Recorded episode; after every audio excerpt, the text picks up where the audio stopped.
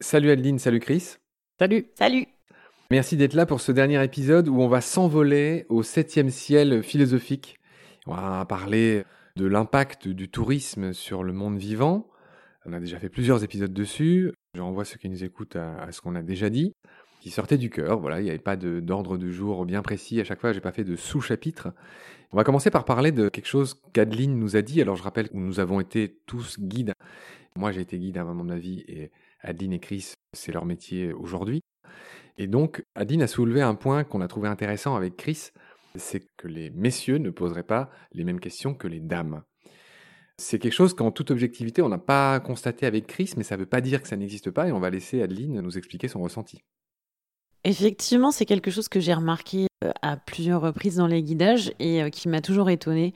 De façon un petit peu généralisée, j'ai des questions qui viennent plutôt des hommes, qui sont plutôt des questions qui sont relatives à la puissance. Donc ça va être plutôt euh, combien pèse un lion, Combien de kilotonnes développe sa mâchoire? Voilà, c'est ça, euh, combien ça peut manger, c'est beaucoup de chiffres, alors que les femmes vont plutôt orienter leurs questions quand elles m'en posent sur euh, tout ce qui est plutôt tourné vers la féminité, la maternité, le temps de gestation, combien de bébés euh, telle ou telle espèce peut avoir, etc. Voilà, c'était un constat, effectivement, que j'ai partagé, qui me paraissait intéressant. Alors, j'ose une question à double tranchant. Est-ce que, du coup, ça sous-entend que les hommes et les femmes sont pas faits pareil, sont pas connectés pareil les hommes seraient de Mars et les femmes de Vénus. En gros, c'est un avatar de ce que tu viens de dire. Oui, effectivement, on est différents, on n'a pas les mêmes centres d'intérêt. De la même façon, on ne va pas euh, s'identifier aux mêmes personnes quand on cherche un modèle euh, dans la vie. Par exemple, si je demande quel est euh, pour vous le premier nom qui arrive comme ça sur la table quand je parle d'océanographe. Moi, je dirais François Sarano, je viens de l'interviewer. Ah, moi, je dirais le prince Albert Ier de Monaco. voilà, donc moi j'ai plutôt une référence féminine avec Anita Conti qui est une des pionnières euh, dans ce milieu-là. Donc voilà, en fait, c'est ça que je voulais juste imager. Les hommes vont trouver euh, des images qui leur parlent et euh, qui leur ressemblent, et les femmes, pareil. Donc oui, effectivement, il y a une différence. Oui, la démonstration est impeccable, hein, et c'est vrai pour d'autres domaines. Chris, dodeline de la tête. Non, parce que ça peut être aussi juste une histoire de culture. L'être humain est un être d'émotion. Hein. Pardon pour ce joli poncif, mais nos émotions sont tous sauf raisonnables et ce qui nous amène à euh, une préférence, une question ou, autre chose être lié à ça. Donc euh, ça dépend d'un contexte socioculturel, ça dépend de tellement de choses.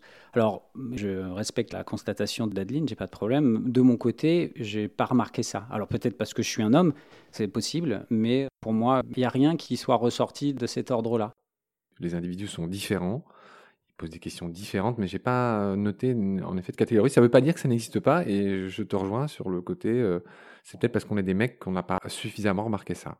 En tout cas, merci parce que je serai plus attentif à ça maintenant. On va enchaîner sur une autre discussion qu'on a eue, comment dire, entre chaque émission, on a continué à se parler, et puis on s'est dit, tiens, on pourrait parler de ci ou on pourrait parler de ça.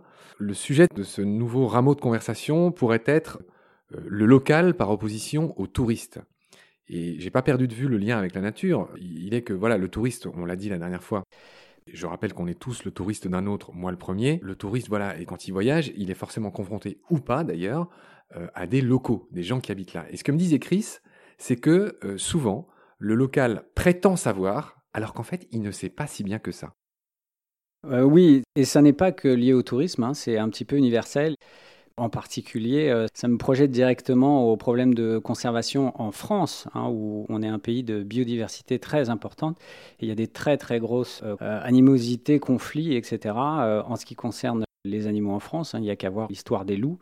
Et vous avez des gens qui, pour contrer les grandes associations de nature en France, disent mais de toute façon, vous, vous habitez dans une ville, vous habitez dans une autre région, nous, on habite ici et on sait. Et ça, c'est un argument qui est creux mais euh, à, un degré euh, dont on s'imagine même pas. Et en fait, c'est un argument qui est très rarement remis en question. C'est pas parce qu'on est local qu'on sait. Je tempérerai, pardon, euh, c'est pas forcément parce qu'on est local, parce qu'il y a des locaux qui savent très bien, il faut quand même le dire. Oui, pardon, pardon, je me suis mal exprimé. Il y a des locaux qui sont aussi spécialistes de certaines questions et qui savent très bien, c'est vrai, tu as raison. Mais l'argument je suis local donc je sais, ça c'est un argument creux. Et euh, j'ai des exemples par dizaines, et en particulier dans mon expérience au Népal, je suis dans un petit village qui euh, vraiment est à côté du parc national. Je veux dire, euh, ma chambre donne sur un chemin, et au-delà de ce chemin, il y a une petite rivière, et au-delà de cette petite rivière, il y a le grillage du parc national et 10 mètres derrière, il y a un chemin. Tous les soirs, il y a un tigre qui passe là et il y a des gens dans ce village qui n'ont jamais vu un tigre, qui ne savent pas ce que c'est. Et comme dans beaucoup d'autres pays, les tigres au Népal, c'est un peu comme le loup du petit chaperon rouge chez nous. Donc culturellement parlant, c'est un petit peu une peur ancestrale. C'est on dit aux petits enfants euh, quand ils font des bêtises ou quoi, attention, je te laisse dehors et puis le tigre viendra te manger. Et euh, j'ai constaté cette absence euh, totale. Alors ils ont, hein, quand vous leur posez des questions, ils vont dire oui, oui, oui, oui, je sais, je sais, mais ils ne savent pas. Ils sont comme nous autres dans nos pays occidentaux. Quand on ne sait pas, on projette de l'anthropomorphisme. On a des projections anthropomorphes. Et par exemple, si un tigre a un accident avec un humain et que ce tigre continue à attaquer des humains. Pardonne-moi, je t'interromps, c'est très impoli, mais je trouve ça étonnant la façon dont tu l'as dit. Et j'ai envie de te la faire redire. Quand un tigre a un accident avec un humain, non. Quand un tigre tue un humain, c'est l'idée que tu voulais dire. Je trouve que c'est une façon un peu euh, de mettre le truc sous le tapis. Non, alors là, bon, c'est un autre sujet, mais un tigre normal, en bonne santé, dans une forêt ou un écosystème sain, n'attaquera jamais un humain. Jamais. À chaque fois qu'il y a une attaque, à chaque fois qu'il y a un accident donc avec un humain, il y a une raison, et une raison qui est 9 fois sur 10 une raison euh, humaine. Il y a eu un risque qui a été pris par l'humain, il y a eu le tigre qui a été blessé par un humain. Il faut voir, l'animal sauvage, la vie sauvage et surtout la vie du prédateur est une vie qui est terrible, qui est très difficile. Tout le monde est contre vous, tous les animaux ont des systèmes d'alarme pour euh, signifier votre présence. Les chasses sont 9 fois sur 10 ratées. C'est très très compliqué. Il suffit d'avoir une blessure pour que ça soit la différence entre la vie et la mort. Un tigre est un animal intelligent et il va pas se risquer à manger, à attaquer une créature qu'il ne connaît pas. Il ne sait pas si on est poison, il ne sait pas si on n'a pas un piquant quelque part, des cornes, des griffes ou quelque chose. Et il va absolument éviter le conflit parce que ce conflit peut être la source de sa mort. Donc lorsqu'il y a une attaque envers un humain, c'est qu'il y a une raison qui est anormale. Il se passe quelque chose d'anormal absolument. Et donc je maintiens mon terme d'accident. Mais enchaîne néanmoins, parce que c'était une incise que tu viens de faire à propos des histoires de locaux qui projettent sur le tigre. Oui, oui, très souvent. Donc, quand il y a, malheureusement, ça arrive très peu souvent. Hein, je ne veux pas qu'on pense que c'est quelque chose de fréquent. Je veux dire, à Bardia, en 20 ans, euh, il y a eu des accidents avec des humains. On doit être sur deux ou trois épisodes. Donc, euh, c'est vraiment euh, très anecdotique. Néanmoins, quand ça arrive, on s'aperçoit qu'il n'y a pas simplement un seul événement, il y a plusieurs événements. Les locaux, par exemple, pensent que cet état de fait vient du fait que nous autres humains, on a une nourriture salée et donc notre viande est salée et que nous sommes meilleurs. Le tigre prend plus de plaisir à manger un humain qu'un autre animal. Or, c'est quelque chose qui est complètement absurde parce que c'est une projection anthropomorphe. Nous autres humains, on va manger et on va chercher du plaisir dans notre nourriture, ce qui n'est pas la réalité, en tout cas du tigre parce que tous les organes sensoriels du tigre au niveau de la bouche et au niveau euh, voméronasal, hein, on appelle ça, de tout ce qui est odorat et tout ce qui est goût, sont très très faibles. Et le tigre mange des choses qui sont absolument innommables pour nous, des chairs en état de décomposition avancée avec des vers, avec des choses incroyablement repoussantes. Mais ça fait partie des choses qu'il sait qu'il peut manger. Et or, manger un humain, euh, c'est absolument quelque chose d'inhabituel pour lui. Et en plus, si les attaques se répercutent, c'est qu'il ne mange pas assez, c'est pas une nourriture suffisante. Mais c'est surtout la preuve qu'il a un problème qui l'empêche de chasser normalement et que l'humain n'est qu'une créature qui est facile à attraper et que donc euh, c'est tout ce qu'il peut attraper dans son état actuel. Donc je résume la conclusion de ce que tu viens de dire que je laisse en suspens, hein. chacun se fera son idée. Méfions-nous du bon sens près de chez nous, méfions-nous du pseudo-savoir des locaux, et là encore, on va essayer de pas faire noir et blanc. Dans certains cas, les gens savent, et dans d'autres, ils savent moins, et effectivement, ça méritait d'être souligné. Juste euh, pour rebondir en deux minutes, effectivement, pour donner un exemple en Afrique, moi j'ai remarqué euh, de façon euh, très régulière que les locaux, effectivement, ne connaissent, ou en tout cas n'ont pas vraiment la chance d'aller voir les animaux qui sont dans leur propre pays. Hein. Il y a énormément de locaux en Afrique qui n'ont jamais vu un lion, qui n'ont jamais vu un zèbre dans la nature à l'état sauvage. Donc effectivement, c'est aussi quelque chose qui se retrouve de façon très très forte en Afrique. Alors encore une fois, c'est un peu ce que je disais dans une émission précédente. Voir chez l'autre la différence et critiquer, ou en tout cas mettre en relief, ça doit nous inviter à nous-mêmes. Nous-mêmes, on est tous locaux de quelque part. Qui d'entre nous peut citer 10 arbres de l'environnement qui l'entoure et 10 espèces d'oiseaux, par exemple? Qui d'entre nous peut le faire? C'est pareil, on ne le sait pas. La plupart des gens ne sauront pas le faire. Et après, on aura des avis euh, sur des thèmes euh, aussi euh, discutés que la présence d'ours ou de loups ou de certaines activités. on va se permettre d'avoir des avis sur finalement des sujets qu'on ne fait que survoler ou alors on boit les paroles du dernier qui a parlé à la télévision. Donc être euh, local, ça ne suffit pas. Il faudrait avoir une démarche beaucoup plus profonde en ce qui concerne la nature, hein, puisque c'est la discussion qui nous intéresse, et ne pas considérer ça comme quelque chose qui est juste là et qui nous entoure. Il y a, une grande complexité et une grande importance, puisque on en vit encore de cette nature. Deux choses que j'ai envie de rajouter. En fait, la question que tu poses, et on l'a déjà effleuré dans d'autres épisodes, c'est la question de l'éducation. Peut-être qu'à l'école, tu as sous-entendu dans un épisode précédent qu'on apprend beaucoup de choses à l'école, mais qu'il euh, y a un gros manque par rapport à tout ce qui est nature, biologie. Mon exemple des arbres est très parlant, hein, c'est vrai, j'espère que les auditoristes se sont posé la question, en dehors des naturalistes qui nous écoutent, qui est capable de citer ne serait-ce que 10 arbres de la région d'où il vient, par exemple, en effet? Et donc peut-être qu'il y a un manque côté euh, éducation de ce point de vue-là. Euh, et encore une fois, une éducation qui soit très locale. Par exemple, les peuples qui vivent de l'océan ou, sur l'océan, apprendre évidemment les poissons. Et les gens qui vivent dans les forêts, je dis n'importe quoi, euh, les essences d'arbres. En montagne, peut-être les essences de montagne, etc. Je pense que finalement, pour moi, hein, euh, ça n'engage que moi, mais je pense que toute la discussion, toutes les discussions que nous avons euh, sur la nature, sur le tourisme, etc., la racine même de ça, c'est exactement ça, cette histoire d'ignorance. Chez les hindouistes, hein, je parle souvent des hindouistes, pardon, donc il n'y a pas de diable comme euh, chez les chrétiens, mais par contre il y a des démons. Et les démons euh, ne sont pas des entités vivantes, tout le monde le sait bien, mais les démons ne sont que l'incarnation de l'ignorance. Et c'est l'ignorance qui est à l'origine des méfaits, parce que quand on ne sait pas, eh ben, des fois on ne sait pas qu'on ne fait pas bien. Ou quand on ne sait pas, on ne sait pas que notre raisonnement est insuffisant ou pas assez profond. Et on laisse une autre part de notre nature, qui est la projection de ce qu'on est, décider ou énoncer une vérité. De façon générale, je trouve, et ça n'engage aussi que moi, c'est personnel, qu'on ose très rarement dire qu'on ne sait pas. C'est quand même quelque chose d'assez incroyable. C'est toujours euh, quelque chose qui nous ramène un peu à notre ego. Et on vit dans un monde, je trouve, où c'est très difficile de dire on ne sait pas tout simplement. Et en tant que guide, c'est très mal vu de dire qu'on ne sait pas. On est censé tout savoir, on guide. Et voilà, moi, c'est un concept avec lequel euh, je suis pas raccord et je suis pas d'accord. C'est-à-dire qu'il faut, je pense, démocratiser le fait de dire ben, je sais pas et c'est normal, hein, c'est humain, on peut pas tout savoir sur tout.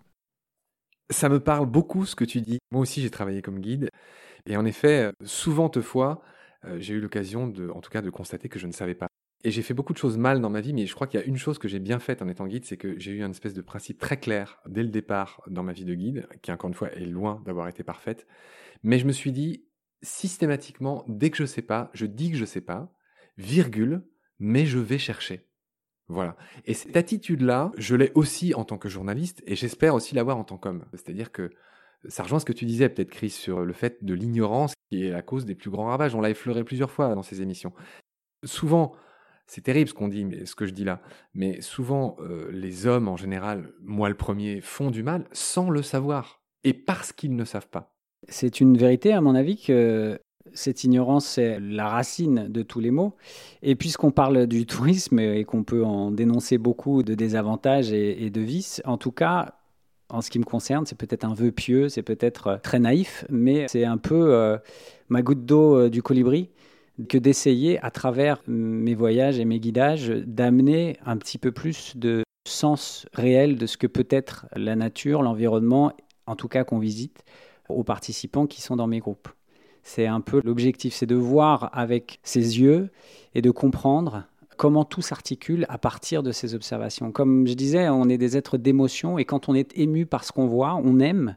Et quand on aime, on a peut-être plus envie de faire les choses que euh, simplement parce qu'on fait des constats à la télé et qu'on vous dit qu'il faut faire ci ou il faut faire ça. Dans le même type de démarche, moi je parle beaucoup d'émerveillement.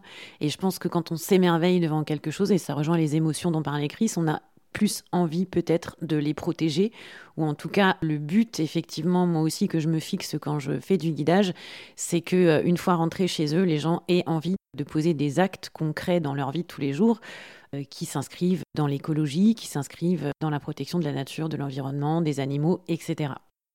C'est la fin de cette émission, c'est fini pour ce numéro.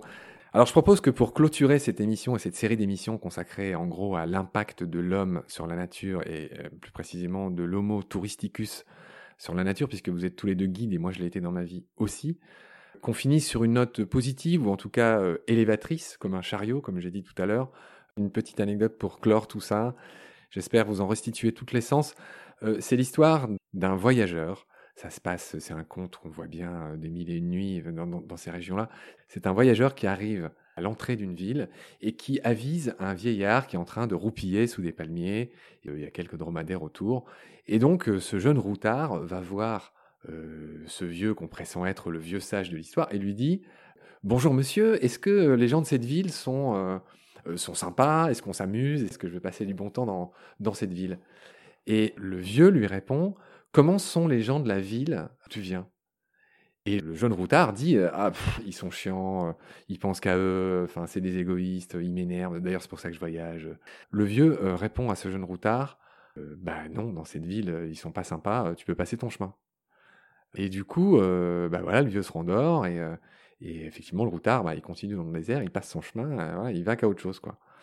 Quelques temps plus tard survient un deuxième routard. et ce deuxième routard pose la même question à ce petit vieux. Et le petit vieux lui retourne la même question, c'est-à-dire qu'il lui dit Comment sont les gens de l'endroit d'où tu viens? Et là, le jeune, il lui dit Ah, c'est génial, j'adore les gens parce que on fait souvent la fête, ils sont, ils sont sympas, c'est harmonieux. Enfin, tout se passe très bien, et oui, oui, les gens de cette ville sont pareils. Et du coup, le routard, il y va. Voilà. La morale, on se l'imagine soi-même. C'est-à-dire que on apporte essentiellement ce qu'on est quelque part et non pas ce qu'on croit y trouver. Voilà, je crois que c'est cette morale-là qui me plaît bien et qui va de pair avec euh, ce qu'on a un peu dit dans cette émission et qui rejoint ce que tu dis, Chris, euh, avec euh, ton Krishnamurti. c'est que c'est d'abord en nous que sont les problèmes et donc les solutions. Ah, là j'ai des pouces levés euh, partout autour de moi. Bon, sur ce les amis, euh, on va rendre l'antenne, comme on dit, à moins que euh, vous ayez quelque chose à ajouter. Bon, que des sourires et des acquiescements, donc on va rendre l'antenne. Vous êtes venu de loin, toi Adeline tu es venu de Toulouse, Chris tu es venu des alentours de Cannes. Donc merci d'avoir fait l'effort de monter jusqu'à Paris, ce repère infect de gens qui font toujours la gueule, hein, pour refaire penser à l'histoire que je racontais, où j'habite, et je fais partie de ces gens qui font la gueule. Et puis voilà, donc merci à vous, rentrez bien chez vous. Et encore une fois, un immense merci. Salut. Merci à toi aussi et salut. Merci Marc.